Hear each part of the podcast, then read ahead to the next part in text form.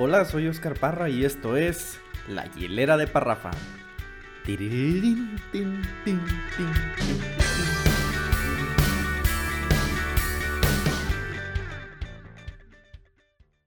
No le, no le di chance ni de peinarse. Nada, nada, nada. ¿Cómo estamos, Oscar? Buenas tardes. Bien, buenas tardes, Jera. ¿Sí viste ese comentarista que de televisión que, Sí, que, cómo no. que lo cacharon ahí maldiciendo y que... Avísame, que a mí Eh, no eres de molas. Ándale, ese. No, no, pero tú estabas muy concentrado acá viéndola, escribiendo. No, pues sí, estamos a- es que venimos llegando de Tepic y pues en la carretera no podemos contestar mensajes y ahorita ya toca sacarlos.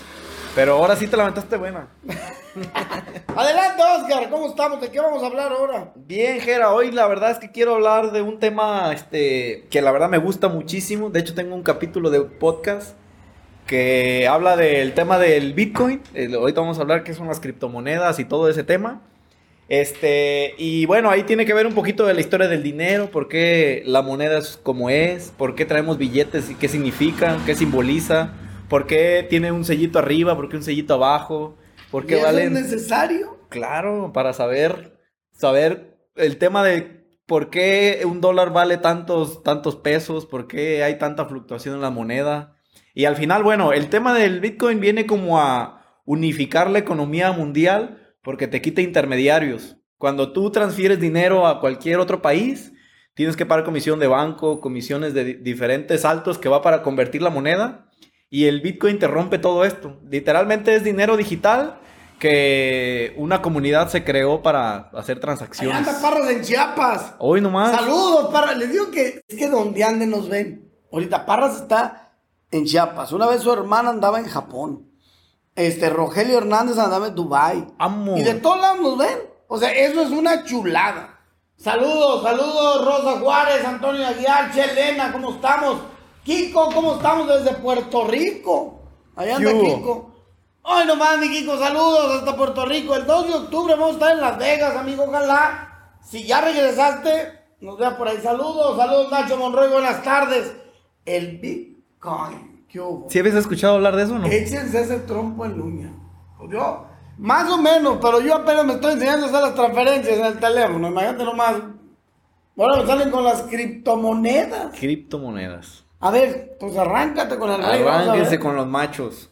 Decía, decía mi tío José a la Torre, en paz descanse. Mire, sobrino, usted dígales que sí cuando no entiendan ni más. ¿Para qué se meten en controversias? Si no, todos le van a echar más mentiras. No, bueno, pero la idea es explicarlo de una manera en la que podamos ir paso a pasito, así entendiéndolo este, bien desmenuzadito para entenderlo. Échale. Bueno, lo primero que hay que empezar con el tema, Jera, es de dónde viene el dinero. ¿Por qué utilizamos dinero como moneda de cambio? ¿Y por qué no cualquier otro objeto? Es muy conocido que en la época de nuestros antepasados empezaron a transaccionar cosas con el trueque. Gallinas por perros, yo tengo maíz, tú me das un puerco, antes de que existiera algo de transacciones. Entonces resultaba que al ser, por ejemplo, animales los que se hacían trueques, necesitabas algo que fuera de larga vida y que de- obviamente perdurara en el tiempo. Entonces, por ejemplo, si era un animal, pues tú sabes que un animal tiene un periodo de vida de 10, 20 años, dependiendo de qué se trata.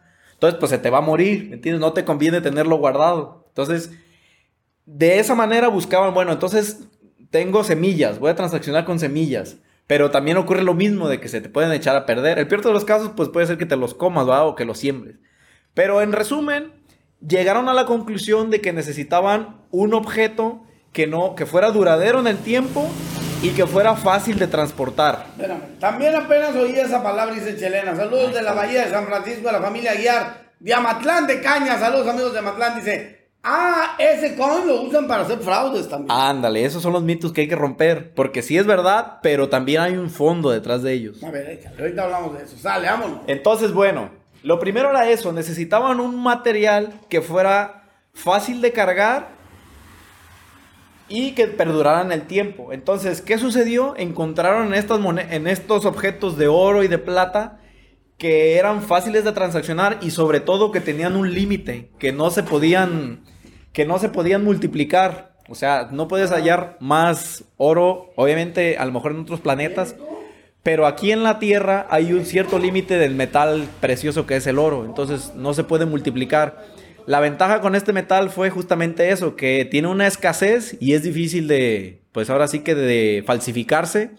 Y de esa manera empezaron como a recortar la forma en cómo se podían transaccionar. Voy a tratar de aventarme aquí el trabajo de Jera, que es leer los comentarios, porque sí me gustaría que lo fuéramos haciendo paso a pasito para que se pueda entender. Pero bueno, como introducción, lo primero es que el dinero se utilizaba, se utiliza para hacer transacciones. Al principio se utilizaba ganado, se utilizaba semillas o lo que tuvieran a la mano para hacer intercambios de valor entre la gente de que sembraba alguna cosecha y total que era como para beneficiarse, un ganar-ganar. El problema surgió cuando había que hacer esto entre pueblo y pueblo, o sea, caminar de un pueblo a otro con lo que tú tenías de valor generaba un gran problema en el caso de las semillas, en el caso de los animales. Imagínense que tuvieran ustedes 20, eh, 30 cabezas de ganado y, se, mudan a otro pueblo. Lo difícil que es mover todo ese, total de valor que tiene como patrimonio para irse a otro lugar. Entonces necesitaban de alguna manera que en el trayecto o que fuera fácil de transportarse y que no ocurriera ni la muerte de algún animal o que se le echara a perder las semillas o lo que estuvieran transportando. Y de esta manera buscaban en un metal que fuera fácil de cargar y fácil pues obviamente de, transaccionar.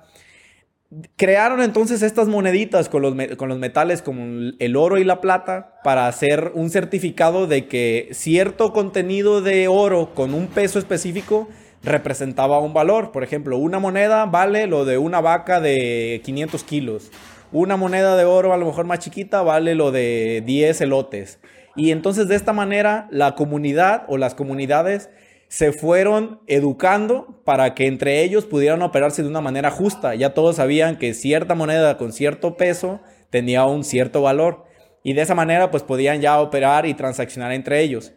El problema surgió, por ejemplo, cuando ya las personas empezaron a acumular este tipo de monedas de metales preciosos utilizados para transaccionar que empezaron a sufrir robos, a sufrir robos en el camino de, uno, de un pueblo a otro. De hecho, dato curioso, en Ixtlán del Río, lo de la calle Hidalgo antes se conocía como el Camino Real, o todavía hay gente que lo conoce como la calle Real, pero tiene que ver con esta historia del camino por el cual pasaban las carretas o los caballos con sus carretas con monedas de oro que le llamaban el real. Entonces el camino real era como la gente que venía, suponiendo de aquí por la ubicación, de Guadalajara hacia Tepic, pasan por Ixtlán del Río, hay un camino, que es el camino real. Entonces, bueno, durante este trayecto, de hecho en el Mesón de la Palma, que también se utilizaba para que los viajeros ahí durmieran, guardaran sus carretas, en el Mesón de la Palma, eh, ahí obviamente dormía la gente con sus monedas de oro, con su dinero para transaccionar y hay muchos mitos de gente que, pues, que asaltaron ahí o que asesinaron por, por temas que tenían que ver con el dinero.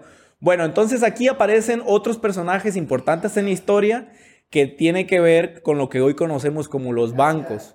Porque al, al, tratar de evitar que los robos sucedieran de un camino a otro, de un pueblo a otro, la gente necesitaba guardar sus monedas en algún lugar. Entonces comenzaron a surgir unas casas de seguridad que hoy en día los conocemos como bancos, pero en sí eran personas o señores que se dedicaban a cuidar el dinero de la gente a cambio de un, de un porcentaje, de una comisión. Entonces, bueno, estoy platicando con la gente, Jera, de cómo pasamos de utilizar ganado, semillas, a transaccionar a monedas de oro y plata. ¿Por qué oro y plata? Porque son difíciles de falsificar y hay escasez en el mundo. En aquel tiempo. No, también ahorita. O sea, en el planeta Tierra hay un límite de oro, no puedes crear tu oro. De hecho, hay un libro que se llama El alquimista, que los alquimistas tratan de descubrir la forma de crear más oro, pero hasta ahorita pues es una fantasía. O sea, a lo mejor siempre nos hemos preguntado por qué no los, bancos o quien lo haga hace un chingo de billetes y lo reparten y se acabó, no se puede. Sí, sí, pero ahí, ahí, ahí aparece la inflación. Ahorita vamos a tocar ese tema.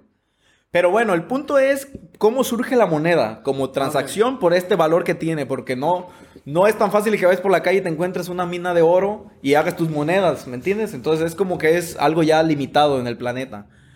Comenzó a suceder que la gente que tenía más monedas era asaltada en el camino. Le decía aquí también a los, a los, a ¿Hace los que, a cuánto? los que ¿De nos... No, pues te estoy hablando hace 500, 600 años. Mucho. Cuando, cuando asaltaban con los, los carruajes. Con los sí, sí, sí. De hecho, pues aquí en Ixtlán somos un pueblo, entre comillas, no tan antiguo, pero que también tiene su historia. Y le decía el dato curioso de que el camino real se conoce por que por ahí pasaban los caballos Sí, con sus carretas llenos de monedas de oro. Igual ahí en el mesón de la Palma, cuando ahí se guardaban sus caballos y su dinero. Y hay leyendas de gente que secuestra, que asesinaron ahí, que asaltaron por robarles el dinero. Por eso dicen que a veces se encuentran ollas con oro dentro de las casas. Así es, así es. Entonces, bueno, en ese momento aparecen personajes que dicen, ¿sabes qué? Pues yo tengo mi casa, es muy segura y conozco a gente que trabaja conmigo, que son como que mis guaruras, mis guardaespaldas o los que cuidan aquí mi casa. Yo te rento un espacio para guardar tu dinero y aparte, yo te garantizo pues que ya no te lo van a robar porque yo te lo estoy cuidando y si, te, y si lo roban o le pasa algo, yo te respondo. Entonces, a cambio de una comisión, te voy a cobrar una moneda al año, por, el, por decir algún ejemplo.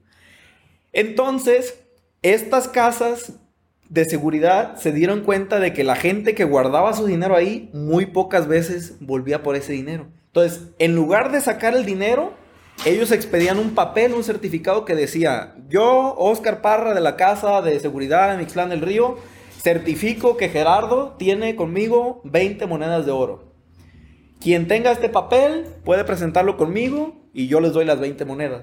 Entonces yo en lugar de darte tus monedas, te doy un papelito sellado y certificado de que yo tengo tu dinero. Entonces tú puedes transaccionar el papel para que cualquier persona recoja las monedas. ¿Me Es entiendes? como el cheque. es como un cheque. Entonces ya no necesitabas tú venir tú por el dinero, por las monedas. Nada más necesitabas un papel certificado y lo que empezó a transaccionarse en el mercado eran estos papelitos que hoy conocemos como billetes. Si tú le pones atención a los billetes viejos, hay, hay algunos que dicen, cambio al portador por 20 pesos, cambio al portador por 10 pesos, porque es el que lo tiene, lo presentas al banco y en teoría te lo doy en oro. Hoy ya no existe, ahorita vamos a entrar a ese tema, pero en sí así es como se crean tanto monedas como billetes. Pero para evitar estas transacciones entre cosas pesadas o que se, animales que se pueden morir, semillas que se pueden echar a perder o cosas que no perduren en el tiempo. Entonces, bueno, hasta aquí, ¿vamos bien? Tenemos, Sí, vamos te- bien. Bueno, vamos bien. Entonces ya tenemos cómo nace la moneda, cómo nace el papel, en este caso los billetes y lo del tema de los bancos. Ahora, la gente de los bancos comenzó a darse cuenta de que la gente no sacaba su dinero, ¿me entiendes? Entonces, dejan sus monedas, pero nunca regresan, nomás me traen el papel y pues se los doy. Entonces ellos se dieron cuenta de que podían hacer negocio con el dinero que tenían ahí guardado. Entonces te digo, tú me dejas 10 monedas, pero dame permiso de prestarlas por el tiempo que no tú no las ocupes y yo cobro un interés. Entonces de esa manera gente, los bancos empezaron a hacer como que su, su apuesta. De hecho, hay también una teoría económica que dice que si hoy en día todos sacamos el dinero que tenemos en el banco, no existen, no coinciden los números con el dinero real. O sea, hay una teoría de que dice que los el número que tiene en el banco es inventado, porque no existe realmente. Un amigo dice, en realidad, Gerardo, el dinero del banco no es tuyo. Dice, ponle que yo tenga X cantidad. El día que yo voy al banco y quiera sacar esa cantidad como tal, o no la tienen completa, Sí. o me dan un papel, un cheque. Por, si tú, por ejemplo, dices, oye, quiero este, eh, mis 150 mil pesos, por ejemplo, ¿no? Para quien tenga esas cantidades. Mis 150 mil pesos yo los quiero porque voy a comprar un carro. Entonces el banco te dice, ah, sí, vas a comprar un carro, ¿dónde? No, pues eh, en la agencia, el último motor del desierto, ¿no? Entonces ya dicen, ah, mira, ¿sabes qué? Pues lo que vamos a hacer es que no te voy a dar la lana, te voy a dar una- un cheque para la agencia, el último motor del desierto, y con ese cheque por 150 mil pesos, tú lo vas a llevar a la agencia y lo vas a comprar.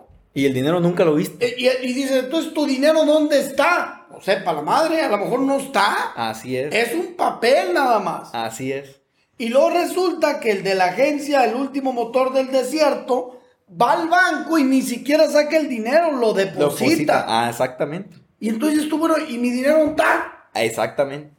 Es, es exactito lo que dices, Gerardo. Está bien, bien ejem- ejemplificado.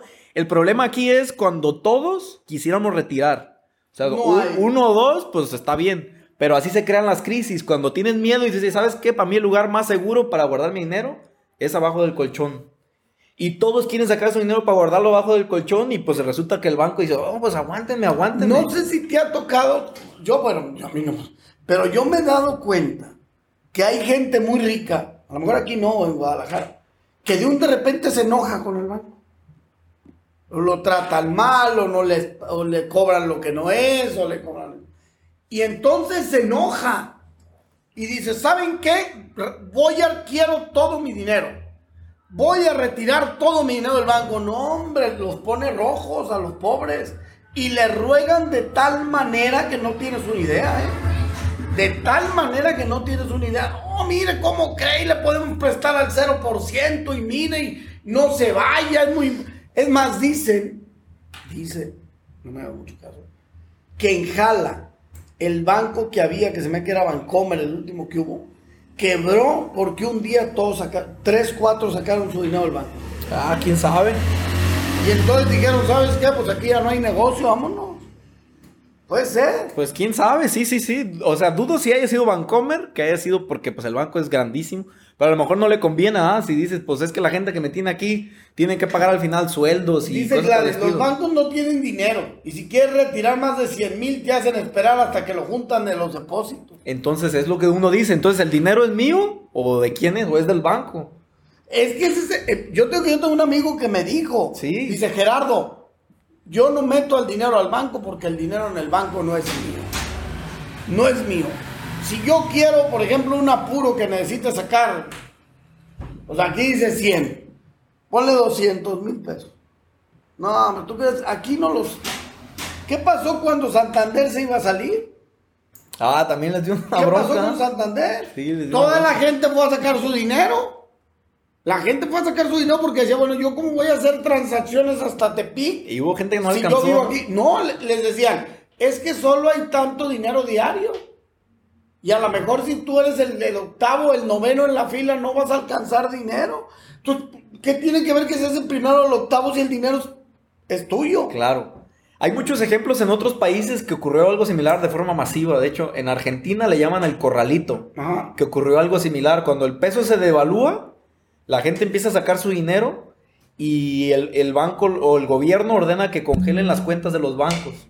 Entonces no podías retirar tu dinero. Tú tenías tu dinero guardado en el banco, pero no lo podías retirar por una ley del gobierno que impedía que sacaras tu dinero por un periodo de tiempo para que no se siguiera devaluando el peso. Como cuando la devaluación, eso. Hay cierta cantidad que tiene que mantener el banco porque si pierdes clientes corre el riesgo de que el gerente lo corran. Cuando la devaluación, y aquí hubo personas, ¿eh? ¿te acuerdas que los intereses estaban al doble, algo así? ¿Te acuerdas que pasó eso? La verdad no. Bueno, con Pero- López Portillo, cuando iba Ah, a no López. Portillo, No, pues, los intereses subieron, pero encabronadamente. Me parece que al doble. O sea, 100%, una cosa exagerada. claro. Entonces, ¿qué pasó? Y te lo digo porque se, hubo gente, hasta se suicidaron, hubo gente que vendió su casa para meter el dinero al banco. Porque le dijeron, si metes un millón al mes te van a dar otro. Y al otro mes otro. Pero ¿qué pasó? Esto no duró toda la vida. ¿No fue cuando Salinas? Cuando Sí. le quitaron los ceros. Ese fue cuando Salinas. Que le quitaron los Fue ceros. cuando Salinas, la devaluación fue, sí, fue cuando le quitaron los ceros. Que hablabas de mil pesos y que ahorita es un peso. No, pues son 50 mil pesos, ahorita son 50 Y pesos. hubo gente que se suicidó porque perdió sus casas, sus terrenos. Y el banco dijo, bueno, sí te pagaba, pero ya no, ya los intereses son normales. Claro. Sí, pues eso ahora sí que es oferta y demanda, ¿no? La oferta monetaria. Ahora, lo que decías, ¿por qué no se imprimen dinero a lo, a lo tonto y se soluciona el problema de que mucha gente no tenga? Pero ahí te va. Hay un banco que crea el dinero. Y es lo que te decía, así como la casa de seguridad tiene un certificado que dice en dónde está el domicilio, que soy yo, que está en tal lado, y certifico que este papel representa que Gerardo tiene 20 monedas, lo mismo ocurre hoy con, con el dinero. Todos los certificados que tiene el papelito representan de dónde viene y quién es el que lo hace. Por eso dice Banco de México, porque quiere decir que ellos lo están imprimiendo y es la única moneda de uso legal en el país. O sea, En Estados Unidos no te aceptan dinero mexicano. Te voy a platicar algo que me contó el señor de. Una señora vendió un terreno y le pagaron con billetitos. Esta señora no dijo nada. Tenía, tenía un, maletín lleno de, bi- de billetes nuevecitos. Y. Lo guardó. Muere la señora y cuando van a ver el maletín, abren el maletín y ven lleno de billetes, pero puros que ya no existían. Entonces estos muchachos dicen, oigan, ¿qué pasó? ¿Por qué no nos dijo la abuela? Haz de cuenta que la señora regaló el terreno. El dinero quedó intacto, pero eran puros billetes viejos. Imagínate nomás. No, no, sí está carajo. Sí Y, está carajo. y suele pasar, ¿eh? Sí. O sea, yo, por ejemplo, no, muchos, pero papá dejó un puño de billetes así de 500, de a 10, de mil, pero un puñito así, chiquito. Entonces tú dices, bueno, ¿y por qué no los gastaste, brother? ¿Verdad? Pues sí. O sea, es que es un albur. Los billetes están cambiando Sí. y nosotros a veces no nos damos cuenta que esos billetes que tenemos ahí, porque a lo mejor salió uno nuevo y ahí lo guardamos, y ahí lo guardamos No, no, pues va perdiendo valor. y perdió valor. Así es. Sí, por eso se recomienda que el dinero lo, no, lo de- no lo descanses, o sea, lo pongas a trabajar. En el caso de, o sea, si imagínate ese dinero de, del terreno que vendió, si no vende el terreno, pues el terreno ahí sigue estando y va, va a tener su plusvalía, ¿no? Va Haz de aumentando. cuenta que lo regaló. Sí, y pues, imagínate en aquel tiempo cuando los terrenos eran baratos. Lo regaló. Ya cuando los nietos vieron el maletín, los billetes ya no servían. Sí, pues bueno, en este caso lo que te decía el banco, hay una ente legal por país. Es el que- Banco de México. que imprime el dinero. En México es el Banco de México. Entonces, el problema de imprimir dinero a lo loco ocurrió con Venezuela. Venezuela eso hizo. Entonces, imagínate, primero haz de cuenta que creamos, vamos a crear, somos 100 habitantes. Vamos a crear una moneda para cada uno. Entonces, bueno, le damos una moneda a cada uno. Entonces, como negocio o como tienda, tú sabes de que hay cierta cantidad o que la gente te dice, ¿sabes qué? Pues es que nomás tengo una moneda, ¿no? Pues es que nada más, a lo mejor tengo dos y dices, ah, este cuate ya tiene dos. Entonces, de esa manera tú pones el precio de lo que vendes. Pues si yo sé que tú aproximadamente tienes un peso y a lo que yo compro, digo, bueno, pues esto vale 50, 50 centavos, vamos a ponerle.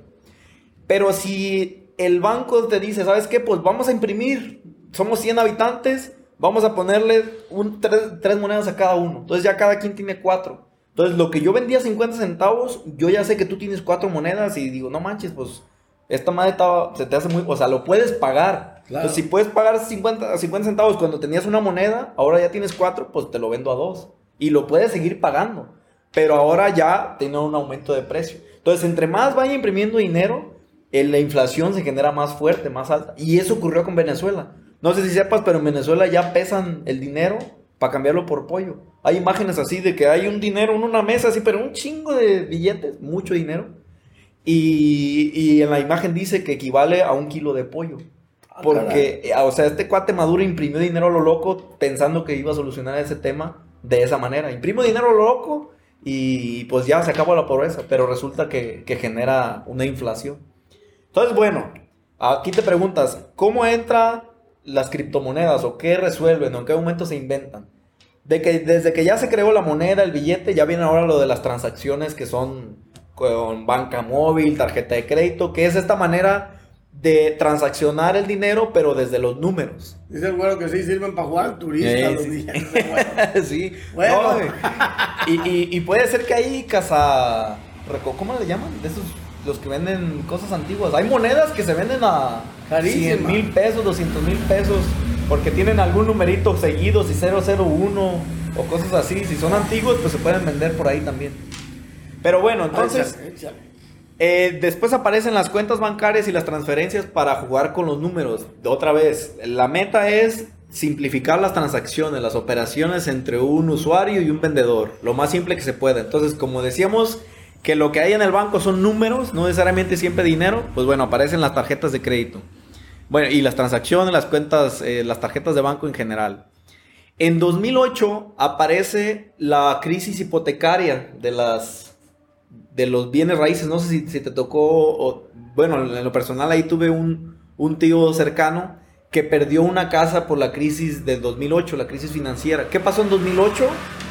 Los bancos empezaron a ofrecer créditos a gente que no podía pagarlos con tal de que compraran bienes inmuebles, casas. Entonces, de repente, había gente que, que tenía dinero y podía comprar la casa que quisiera, aunque tuvieras un mal historial crediticio.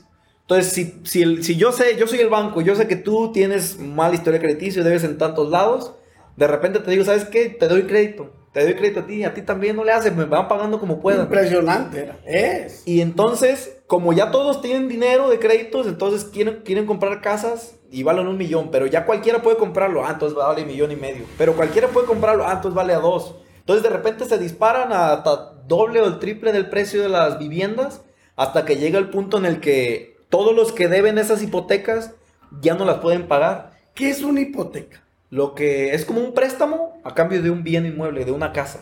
Ah, ok. O sea, O sea, yo te presto, pero la casa va a estar hipotecada a mi nombre. Si no me pagas, te la quito. Exa- exactamente. Porque fíjate, era, es- yo, hay algo, yo me acuerdo hace mucho, fui a querer sacar una tarjeta de crédito en HSBC. Y entonces a mí me dijeron, ¿sabe qué, este, Gerardo? Si tú no tienes 100 mil pesos en el banco, no te podemos dar una tarjeta de crédito. Ay, hijo de la... Neta, pues si no, pues no, no me la van a dar nunca. nunca me la van a dar. Y como al año ya me estaban rogando para que darme una tarjeta de crédito. Y se bueno, entonces, ¿qué pasó? Es como, por ejemplo, ahorita. Sí, pues es tu historial. Aquí eso fue horrible, dice, allá en Las Vegas fue horrible. Quitaron casas. En Estados Unidos a un tío le pasó que, imagínate, sacas... Mira, dice Elena, yo me beneficié en esas crisis, me compré mi casa bien barata. Claro, claro. Este No, no. año se perdieron muchas casas, dice Sinue, allá en Estados Unidos. Sí, así es. Pero tremendo. A mí me acuerdo que me decía Héctor, el lechero, me decía, es que hay casas solas, están abandonadas. Sí, sí, claro. Prefirieron irse la gente. Así es. Por eso. No, es que imagínate, te dan un crédito y, y cuando la burbuja estaba en su pico, te dicen, esta casa vale 4 millones de pesos, pero te dan el crédito. Entonces, ah, pues no le hace, échamela. Y yo cada mes te estoy pagando 5 mil pesos, pone 10 mil, depende de la cantidad. Entonces, bueno, pasa un mes, dos meses, tú estás pagando puntual y de un de repente te das cuenta de que estas hipotecas no la puede pagar mucha gente. Entonces el banco dice, ¿saben qué? Pues como ya nadie me los está comprando, yo las estoy quitando, pero ya nadie me, me quiere comprar las que estoy quitando, entonces ya de 4 millones ya valen 3, pero ya nadie la quiere, nadie puede pagar, entonces valen a, a dos y medio, valen a 2, valen a 1. Entonces imagínate, de repente tú vas al mercado, al, o sea, al, al general, tú quieres vender tu casa y tú dices, ¿sabes qué? Yo le debo al banco 4 millones de pesos, pero yo no lo puedo pagar, mejor se la voy a vender a alguien más que me la quiere comprar. a ese pasó la precio". deuda, dice. Ajá. Pero te das cuenta de que no- todo el mundo anda así, entonces nadie te va a pagar 4 millones. De repente te dicen, no, pues te la pago en uno y si quieres. Entonces, ¿qué haces? Pues mejor se la dejo al banco. Mejor la pierdo a estar pagando una casa que vale un millón y que me la vendieron a 4 millones. ¿Me entiendes? Entonces, de esa manera, mejor la gente dice, no, pues mejor no la pago y que me quitan la casa y lo que ya di de abono y eso, pues que se pierda. Entonces, yo tuve un tío que así le pasó, compró una casa a un Allá. precio más alto en Estados Unidos. Un precio más alto y de repente, pues ya su casa valía cuatro veces menos y pues dice, ¿para qué voy a pagar los cuatro millones si nomás me va a valer un, un millón? Pues no tiene, no tiene lógica. Entonces, pues la perdió. Pero lo que dice eh, Chelena fue la que nos sí. comentó. ¿Quién compró su casa? compró la cara más barata. Ah, pues eso también, en las, las crisis son oportunidades también. Dicen que en las crisis el, el pesimista llora y el optimista vende pañuelos. Entonces es una visión de dos Ay, partes. O sea, depende en qué posición estés o qué tanto coco vayas a... a- pues que también en estamos- las crisis, en el las crisis, pesimista llora. llora. Y el optimista vende pañuelos. Así es. ¿Qué hubo? Entonces, pues así le pasó a ella, que, que tuvo, Eso que vio la oportunidad. O sea, encontró el precio muy abajo y le fue muy bien. Y, y mucha gente también así la supo hacer, pero desgraciadamente hubo muchos que, pues, que perdieron su casa. Entonces, bueno, ¿qué ocurre ahí? Ocurre la crisis y entonces otra vez, lo- casi cuando hay crisis, y, y también ocurrió el año pasado con el coronavirus, los bancos creen o los gobiernos creen que imprimiendo dinero a lo loco se soluciona las crisis. Pero ocurre este problema que te digo que tiene que ver con la inflación. Entonces, bueno, ya para no alargar más el, más el, del- la introducción. Es que está bien, apenas de Bueno. Es que es bien interesante eso, mira. Por ejemplo, yo tengo una tarjeta de crédito, ¿no? Ujú. Y, y, se- y seguido me hablan que porque me quieren aumentar el crédito. Le digo, Claro. o sea, ¿cómo crees? Yo les digo a veces, ¿cómo crees que yo te voy a pagar por más que me aumentes el crédito? Pues, si lo que tengo no te lo puedo pagar porque no tengo un 5 en el banco y tú lo sabes, ¿cómo me hablas para darme más crédito todavía? Es que es eh, activo circulante. Lo que se busca es Chingar. que el dinero circule. Pues Entonces, que gastes, que gastes. Pues sí, no, pues, sé, no sé si viste ayer, la semana pasada hubo un problema con Bancomer. Sí, Que el se domingo, saturó. que se cayeron los sistemas, no podías pagar y así hubo un buen. La batería del, del Ah. iPad. Hubo un buen de. ¿La tienes aquí? Pues según yo sí, ¿no? A ver. No hay cable, ¿o sí. Este es. ¿Ahí luego qué? Bueno, hubo un buen de memes de gente de cuando la caída del banco de Bancomer que, que en los restaurantes que los pusieron a lavar platos o cosas así por el estilo porque pues no podían pagar con la tarjeta Eh, según. Dice, costaba 250 mil y la compré en 85 mil. No, chulada. ¿Sabes? Dice, pero también las vandalizaron varias casas de coraje. Ah, pues sí, que cómo no, imagínate. Pues para que valieran todavía menos. Pero Sí. ve, ella- cuatro veces menos. Cuatro veces menos. Y obviamente ya el mercado se ha recuperado. Estamos hablando ya de 13 años. O sea, ya la que compró en 85 ya, ya, vale no lo vale, que och- es. ya no vale 85, ajá. Ponle que a lo mejor, no estoy seguro, no sé si valga todavía los 240 que menciona ahí, pero ya no vale los 85, entonces ahí ya obtuvo una plusvalía, una plusvalía muy buena. Pero bueno, este, lo que te decía era lo que buscan, ah, ocurrió lo de Bancomer y ayer salió un anuncio de que todos los que tuvieran cuenta con Bancomer, los puntos te los daban al, do- al triple, los de las tarjetas de crédito. Pagas con tarjeta de crédito, te dan puntos. Esos puntos después los puedes can- canjear por vuelos o por comida. O por así. dinero, a O por dinero, ajá. Entonces, ¿qué es lo que buscan con esto? Es que consumas, que el dinero se mueva, que el dinero se gaste para lo que decíamos la vez cuando nos inundamos aquí. O sea, todo lo que tenga que ver con consumo mueve la economía. Pero hay veces que lo que buscan ya es desmedido, ¿me entiendes? Como para tratar de salvar, pues algo que ya se está cayendo. Entonces, lo que ocurre con las tarjetas de crédito es esa parte. A los bancos les conviene que el dinero se esté moviendo, que gastes, que compres. Ya te dan promociones, meses sin intereses, lo que tú quieras, pero que muevas, que muevas el dinero. Entonces, lo, lo más probable es que en algún momento vayas a pagar o anualidad de la tarjeta o Es que ese es el intereses. problema. El problema es que yo en las tarjetas siempre lo he dicho. De 10, yo creo que 8 o 7 o 7, 8 pagamos intereses. Claro. Es muy difícil que todos lleguen al mes a pagar todo. Y ahí es donde tú, porque uno dice, no, las tarjetas bien chido. Y fíjate, no me acuerdo qué famoso decía, pues me que Cristiano Ronaldo. Yo no uso tarjetas porque las tarjetas son de los pobres. ¿Ah, sí? No creo, no coincido. Pues puede ser, porque él no ocupa traer tarjetas, trae efectivo. Pues a lo mejor. Pero imagínate el riesgo que tiene. Bueno, no sé. No creo que cargue dinero todo el tiempo así. No, no, muchísimo. no sé, pero, pero puede ser, o sea, porque en realidad, Ponle que a lo mejor eh, traiga el dinero del celular y pague. por ejemplo, yo me sitúo en lo mío, en mí. Pues sí es cierto que mi tarjeta es para los pobres porque yo no tengo dinero en el banco. Yo no tengo dinero en el banco. Pues sí, es que. O sea, ¿y por qué compro, por ejemplo, una tele de 8 mil pesos con la tarjeta? Porque no los tengo en efectivo. Mm, ¿O no? Bueno, viéndolo por ese lado. claro. A lo mejor la voy a pagar poco a poco con mi trabajo y todo, pero en realidad no los tengo para pagarlos así de, de fregazo. Claro. Bueno, pues ahí puedes aplicar la estrategia de si es a meses sin interés, Claro, claro. por el estilo. Que yo he visto gente de lana que sabe usar sus meses en intereses. Claro. Tiene su dinero en el banco, le dan intereses y con los intereses paga lo que compra. Así es. Pero mira, yo lo que veo es, el- en cuanto al tema de las tarjetas, es. A ver, ya salió quién era. Cuauhtémoc Blanco. Ah, Dice, traía hasta 200 mil dólares cuando jugaba en el Chicago Fire. ¿eh? Ah. Aquí en Estados Unidos están por los cielos las propiedades. Creo, creo que ya esto ya salió de control. Por lo menos aquí en Phoenix está súper caro la vivienda, dice Felipe Parra Reyes. Por eso, si uno no compra en abonos, nunca tiene uno nada. El que nada debe, Nada nada tiene. Y fíjate, en Phoenix es un clima, oh, es un calorón ¿Ah, tremendo en Phoenix, Arizona. Pero mira, puedes usarla, este, es como... Saludos, Cristian. Es una estrategia, depende en qué lo gastes.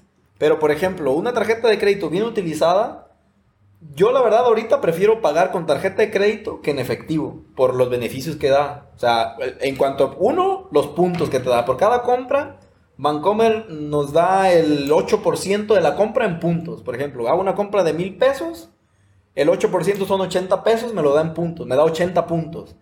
Esos 80 puntos, las tiendas me lo compran a diferente precio. Por ejemplo, Walmart me los compra a 10 centavos. Cada punto me vale 10 centavos. Entonces, de los 80 puntos, yo tengo 8 pesos. Que tú dices, no manches, es bien poquito. Pues sí, pero nada más en una compra. Si yo voy haciendo más, de repente entonces mis puntos van aumentando. Y hay gente que compra vuelos gratis con puros puntos.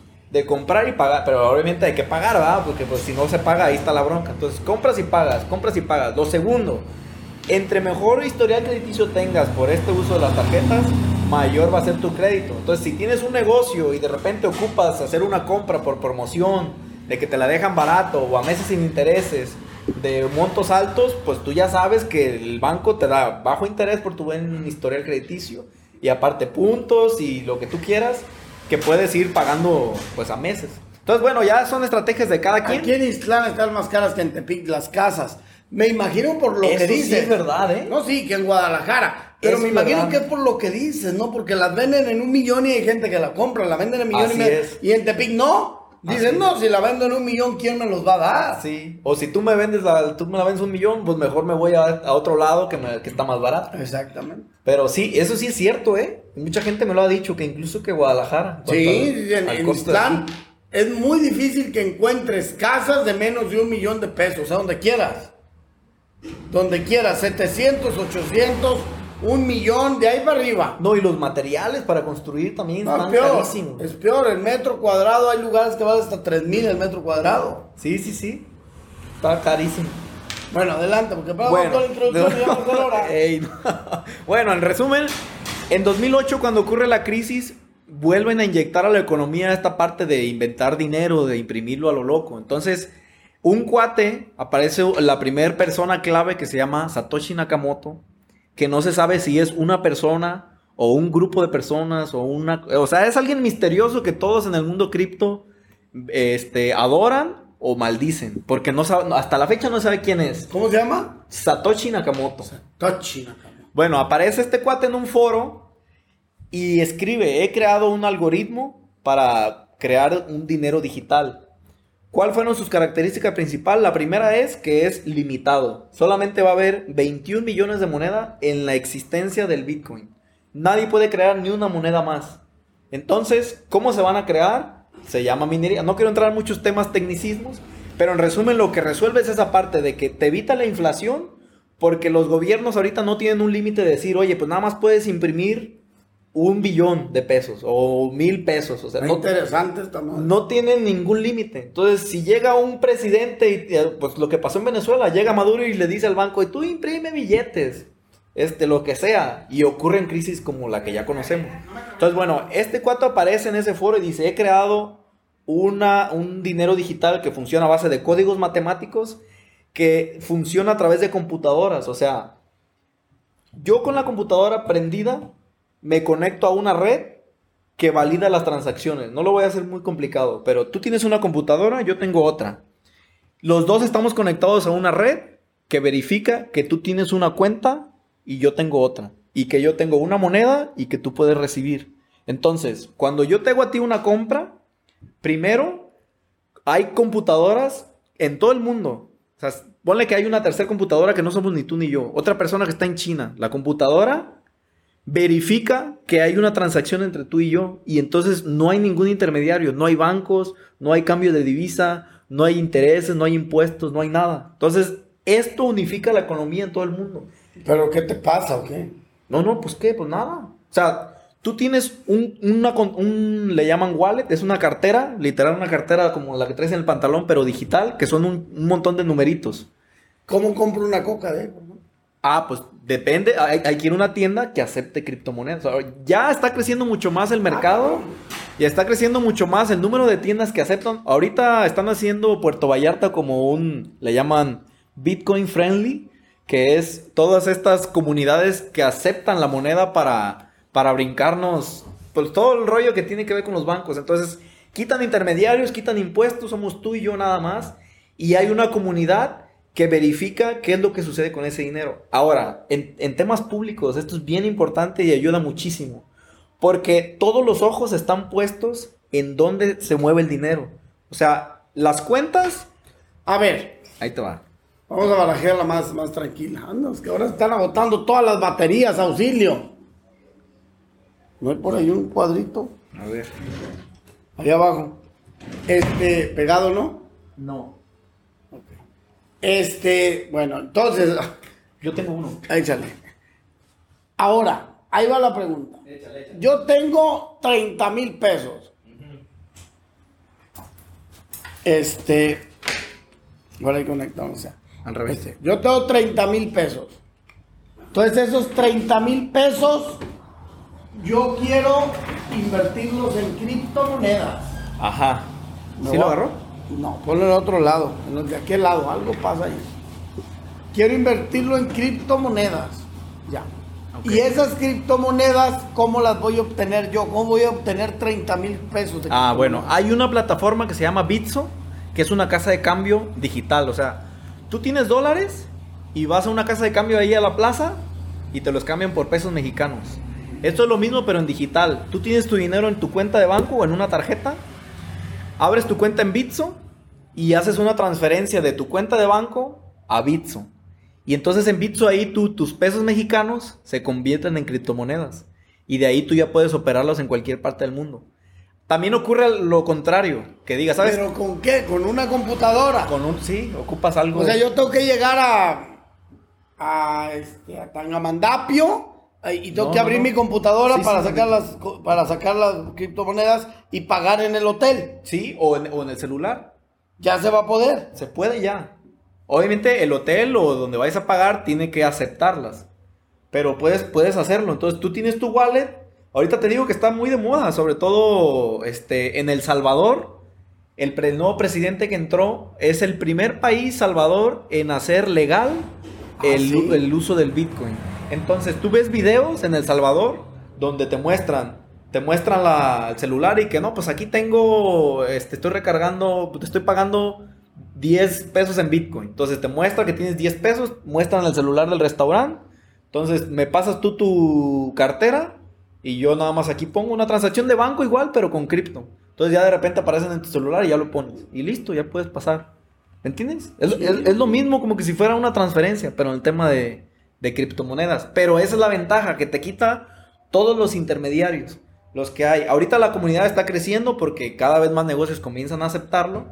Pero también, este... Ah, bueno, eso es lo que dicen ahí. Dice, dice Carlos Fernando Jera, hace cinco años hubieras comprado un Bitcoin con 12 mil pesos. El día de hoy tuvieras 856 mil pesos. Mucha gente le pegó al gordo con los criptos. Sí. ¿Sí? Yo creo que estaba más barato hace 5 años, ¿eh? 12 mil pesos se me hace muchísimo. Pero sí le pegaron al gordo. No, sí, sí, sí, claro que sí. De hecho, yo entré en el tema en 2017. El Bitcoin estaba como en 20 mil. Bueno, sí, ya, ya van a ser 5 años. Sí, tiene razón el comentario. 12 mil pesos. En dólares eran como mil, mil pesos más o menos. Eh, perdón, mil dólares.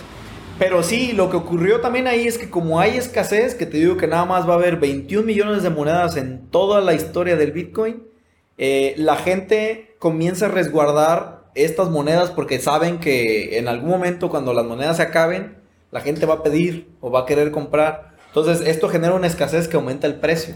Si yo tengo una moneda y casi nadie tiene, todos me la quieren comprar, entonces no, yo no la vendo. No, pues te, doy 100 pesos, no, no la vendo. Bueno, te doy 200, no. Ahora, ¿quién te vende eso? ¿Cómo confiar? Buenas noches. ¿Cómo confiar en alguien que te vende criptomonedas o que, o que te... esas Ah, no, no, no. Eso es muy importante, Gerardo. Porque ¿eh? aquí me llega un mensaje que me dice, No, gracias por sus mensajes, ¿eh? la gente está metida. Me dice, oye Gerardo, a mí Sí. me pidieron 4.500, No, no, no, no, no. espérame, 4.500 dólares, me enviaron un código donde yo debería depositar. Y después me mandaron para atrás un que yo estaba relacionada con algún grupo delictivo y que esos 4.500 dólares no eran míos y me los quitaron. Ah, no, no, no, hay que tener mucho cuidado. O sea, también eso hay que dejarlo bien claro, que hay que tener mucho cuidado porque hay gente que ha abusado de esta ignorancia general, y me incluyo también, de que apenas estamos aprendiendo cómo funciona. Entonces, a lo mejor lo que yo les estoy diciendo ahorita les endulza el oído. Ignorancia es falta de aprendizaje, sí, falta de saber. Sí, sí, es que es cuestión de que nos acostumbremos o que sepamos muy bien cómo funciona. No, mucha gente, mucha gente. Incluso se ha dado mucho ahí este, estas pirámides multiniveles y cosas así que te, que te envuelven y hay mucha gente que ha resultado estafada por eso.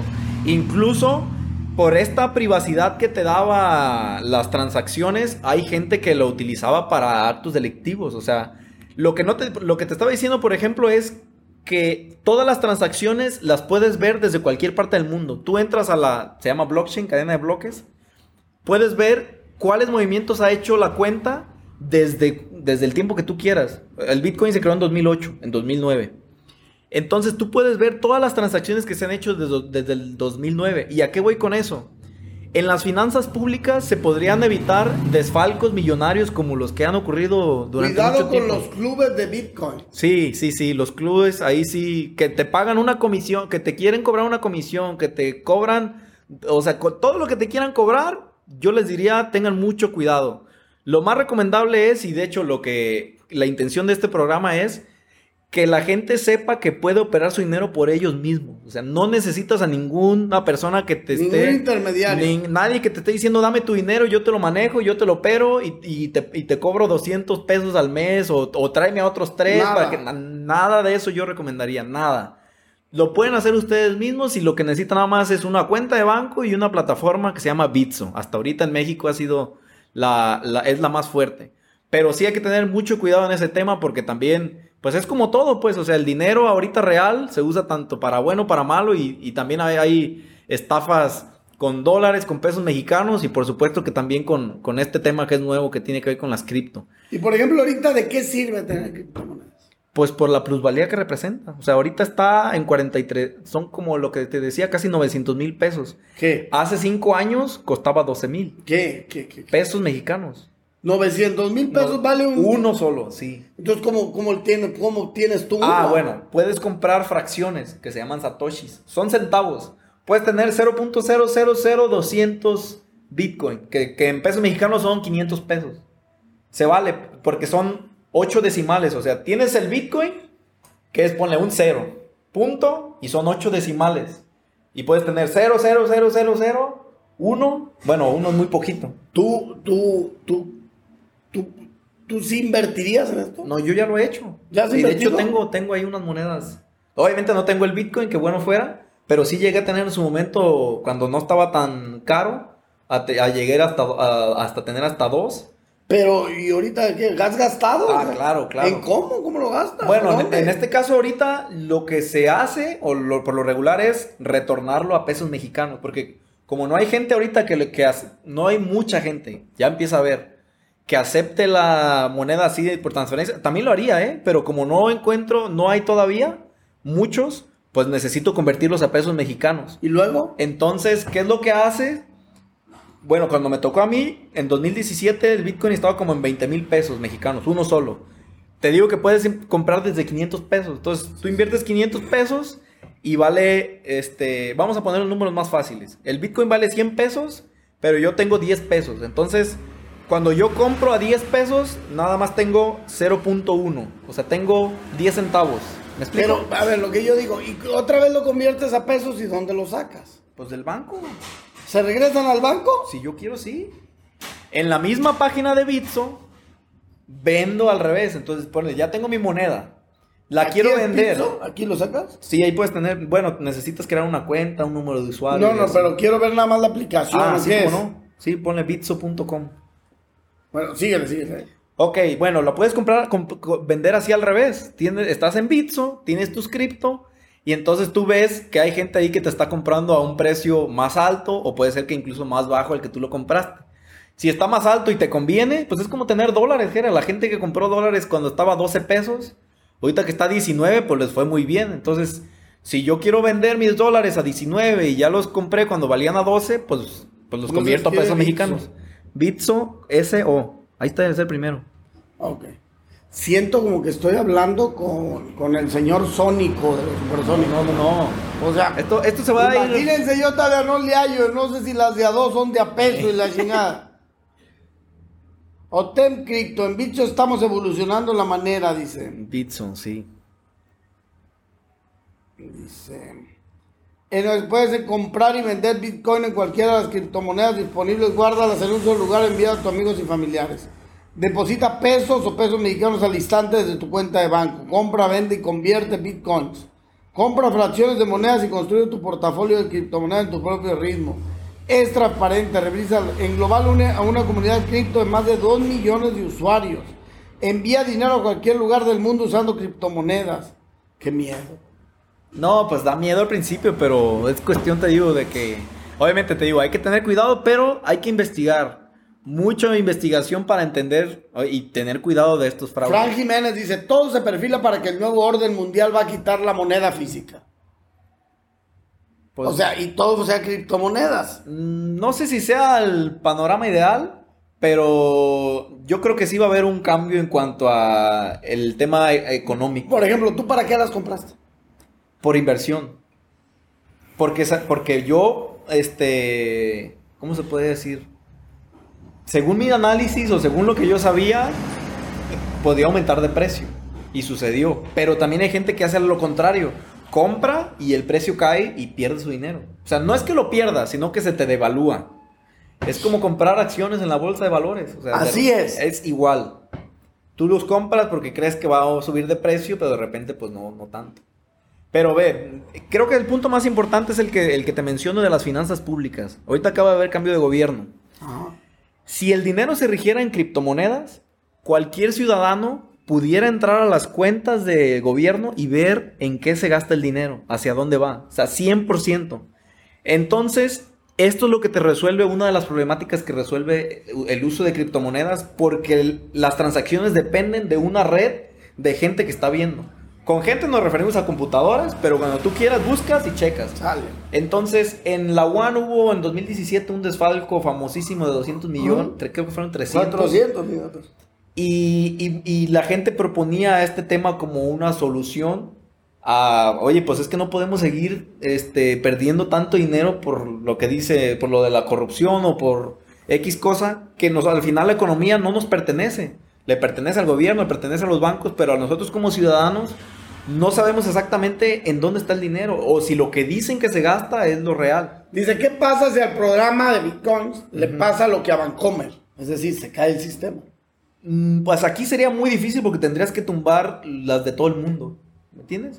O sea, no, no hay una zona de que digan, los servidores de Bitcoin están en Tepic, los servidores de Bitcoin están en Ixtlán. O sea, estás conectado en todo el mundo. O sea, cada computadora tiene, o sea, cada, se, se llaman nodos, una red de nodos.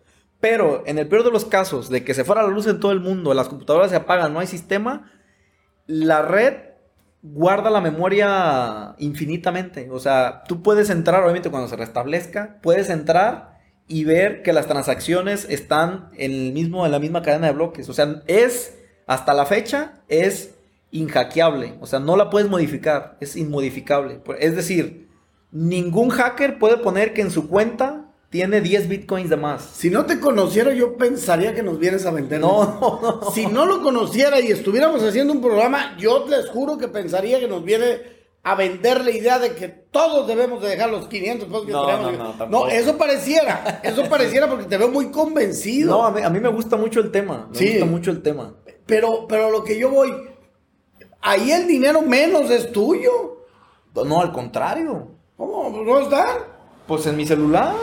O sea, yo no dependo de un banco ni de firmar un papel para retirarlos. Entonces, de- ¿qué dependes? Pues nomás de que muevo unos números y ya. ¿Y a dónde está el dinero? Pues en mi celular. O sea, el mundo, el, un panorama ideal, si es que llegamos para allá, es todos aceptan criptomonedas y yo no necesito convertir a pesos mexicanos. Entonces yo, yo voy a comprar una casa, no necesito ir al banco, no necesito decirle a nadie que voy a comprar una casa. Entonces yo nada más hago la transferencia de cripto de mi celular al tuyo y ya tú me das los papeles. Claro que hay que hacer el, el- resolver el tema del cambio de escrituras y todo eso. Pero en un mundo ideal no necesitamos Nada bancos. que Hacienda y que Nada. Nada de eso. Y de hecho hay muchos países que lo prohibieron por mucho tiempo. Adiós, buenas noches. Por este tiempo, o sea, por este temor de que no hay impuestos, no hay, tampoco hay garantías de que... No, si- no le conviene al gobierno. no, no, para nada, no. para nada. Pero te digo, hay gobiernos como el de El Salvador que ya están apostando por una economía así, por una economía, este, ahora sí que transparente y abierta. Dice, no hay nada como bienes raíces. Es todo la mejor inversión, dice León Ruiz. Pues también ya vimos lo que pasó en 2009. El dinero está en el mundo entero, dice la familia Pérez. Gerardo, si es cierto esa inversión, dice Chelena. Es que es bien difícil. Lo que dice León es cierto. Si en el banco, que aquí está a tres pasos, está complicado, pues ¿cómo le voy a sacar el dinero al celular? ¿O a quién se lo voy a pedir? No, no, no, pues no, lo vas a traer en físico. Igual, y en el celular, si se te madrea el celular, si se te descompone, perdón, compras otro, metes tus cuentas y Mira. Verónica dice, yo sí he ganado en los bitcoins. Sí, sí, es que ha pasado de todo. Te digo, hay que tener cuidado, Jera, porque la verdad no todo es color de rosa. Pero en, teniendo una buena estrategia, este, puede haber, puede ser bueno. Yo tengo un podcast en el- la llegada de Parrafa, el capítulo número 5 se llama Bitcoin con peras y manzanas. Y hablé con un experto en el tema que es casi como el con el que he aprendido todo esto. De, de hecho, esta persona, él me regaló los primeros... Yo trabajaba con él, no me pagaba. Te lo voy a contar así rapidito porque ya sé que ya son las No le 8. hace. Yo trabajaba con él, no me pagaba. Y no me pagaba por lo mismo, porque yo le dije, yo quiero aprender lo que usted hace, pero y si no me paga, pues no le hace, pero nada más enseñe. Entonces un día llegó al escritorio donde yo estaba y me dio dos mil pesos. Y me dijo, cómpratelos de Bitcoin. Y para ese entonces yo, de- o sea, no tenía dinero ni para comer. Entonces me dijo, cómpratelos de Bitcoin. Y me acuerdo que en el Oxxo los compré. O sea, me los depositaba una cuenta y de ahí transformaba lo que te digo de Bitso. Y él fue el que me enseñó a, a perder el miedo a, a- a- todo eso, pues a perder, a perder el dinero, a que fuera estafado, lo que tú quieras. Y la verdad es que, te digo, quien quiera entrar en ese tema, yo lo recomendaría que empezara con 200 pesos. No necesitas meterle mucho. Obviamente, en, en inversiones hay otra frase que dice, invierte lo que estés dispuesto a perder. Invierte lo que estés dispuesto a perder porque en las inversiones siempre hay un riesgo, entonces puede ser que lo pierdas. Dice Gerardo, dado que muchos lugares aún no aceptan Bitcoin, ahorita es más común que la gente use los criptos como inversión. Así Hay es. una moneda que se llama Ethereum Valia. No, eh, 7200. Ethereum se llama la moneda y valía Ah. 7200 pesos mexicanos. Eso valía, vale. Valía Hay 7200. una moneda que se llama Ethereum. Ethereum. Valía 7200, o sea, al día de hoy vale 60 60 mil mil pesos, así es. Tendría ocho veces más de lo que invertiste. Son inversiones de alto riesgo, pero redituables si sabes moverle. Sí, o también muy malas si, si no sabes. ¿Es arriesgar tu dinero? ¿Será? No, claro, es Pues- muy alto el riesgo, muy alto, la verdad. O sea, yo, yo la verdad es que te mentiría si te digo que cualquiera gana. Mira, Cristian, lo que dice, mi primer Bitcoin fue regalado en el 2006 por vía Twitter. Twitter.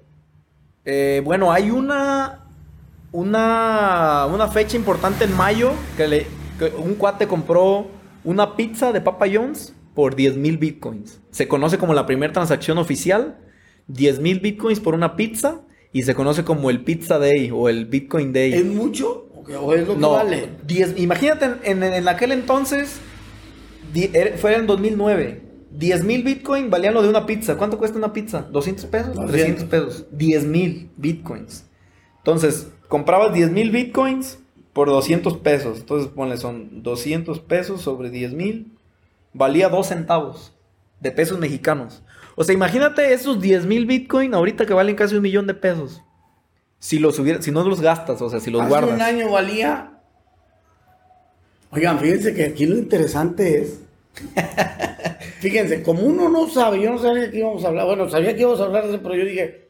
Bueno, que conste, esto lo tengo ¿quién que irá- decir. ¿Quién irá a saber? Y mira. Esto lo tengo que decir. Este tema ya se lo había propuesto yo a Gerardo desde hace mucho y me decía que no porque se desconocía del tema. Dice, todo esto es pura fantasía.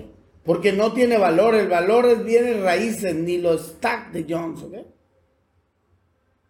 No sé, no lo entendí. Eh, es lo que yo también creo, León. Pues les decía yo hace rato que parecía que estaba platicando con Cometín de los supersónicos. O, o sea, pues ¿cómo, ¿cómo voy a confiar yo en algo que no tengo? Claro. O sea, yo quiero una coca, saco de mi cartera 20 pesos, le doy 20 pesos a, a él y de ahí de con los diablos y me regresa 5.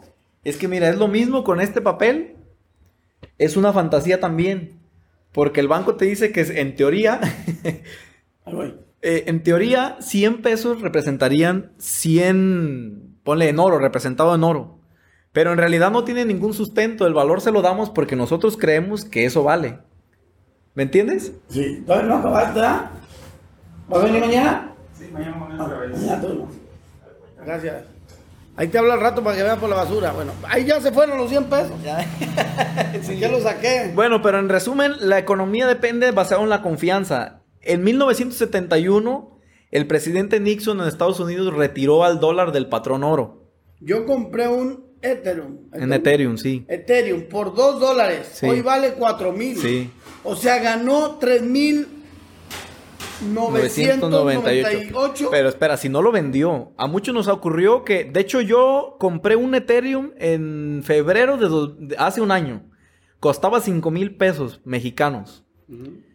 Hoy vale cerca de 60 mil pesos. Pero yo lo vendí, o sea, lo- obviamente lo convertí a pesos mexicanos porque se vino lo de la pandemia, tuvimos que remodelar ahí lo de las nieves. Y la verdad es que nadie tiene una bolita mágica para saber cuánto va a valer en un futuro. O sea, puede ser que lo compré yo a 5 mil y hoy vale mil pesos y yo ya me, me fregué. Ese vale en eso sí le falla a todos. dice León. Pero sí. Lo que pasa, León, es que tú estás como yo.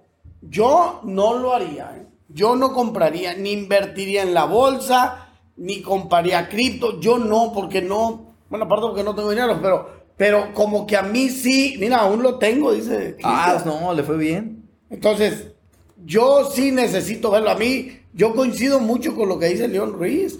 El dinero en el banco en realidad no es tu dinero. Como, No, así es. como tampoco, a ver, lleva ahorita, yo meto todo a las cripto. Todo. No, no, no, ¿cómo crees? Bueno, y voy con el teléfono aquí con él y le digo, aquí cóbrate, a este pinche loco que trae. Así es. Sí, pues es que mientras no haya quien, quien te los acepte, pues no, no, al final no vale. Vámonos, ya se nos fue el programa, se puso bueno, Sí, ¿vale? no, y si quiere le seguimos después. Pero sí, hay mucha tela, mucha tela de dónde cortar. Pero sí, lo, lo importante es que se conozca, pues, o sea, que, que cada quien tenga su, su punto de vista, su Claro. investigación. Y que se, pero esto es algo que ya existe, o sea, ya es algo que se utiliza en El Salvador. Pues aquí ya- es legal. O sea, ya hay gente que ya ya tiene, hay gente que ya ha comprado, que ya usa. Ahorita sí se usa por el tema neto de inversión, pero yo creo que ya estamos muy cerca de empezar a transaccionar, a, a pagar hoteles, aviones, o sea, vuelos, cosas por el estilo con, con cripto. Yo todavía no me, me animo a pagar con tarjeta de crédito Sí. por, por internet. No me animo. Es muy difícil que me anime, pero bueno. Ya nos vamos. Oigan, 2 de octubre en Las Vegas, Nevada, ya vamos a estar en el rancho de Polo Lerma. Favor de no llevar botellas de vidrio. No cervezas que vengan en botellas de vidrio, por favor. No van a permitir llevar botellas de vidrio. Va a haber tostadas, va a haber nieve, va a haber tostilocos, va a haber papitas, va a haber tacos dorados. Hasta el momento ahí vamos. El de los churros está por confirmar. El de los tacos este, de canasta está por confirmar. Invierte tú mismo, vamos a aprender. Eso sí, ¿eh? es, es un buen comentario. ¿Qué? Dicen que la mejor inversión es la que haces en ti mismo. Eso me queda clarísimo. Vámonos, Recio. Gracias, Oscar. No, gracias a ti, Jera. Ánimo, buenas noches. Buenas noches. Pásenla bien. Gracias.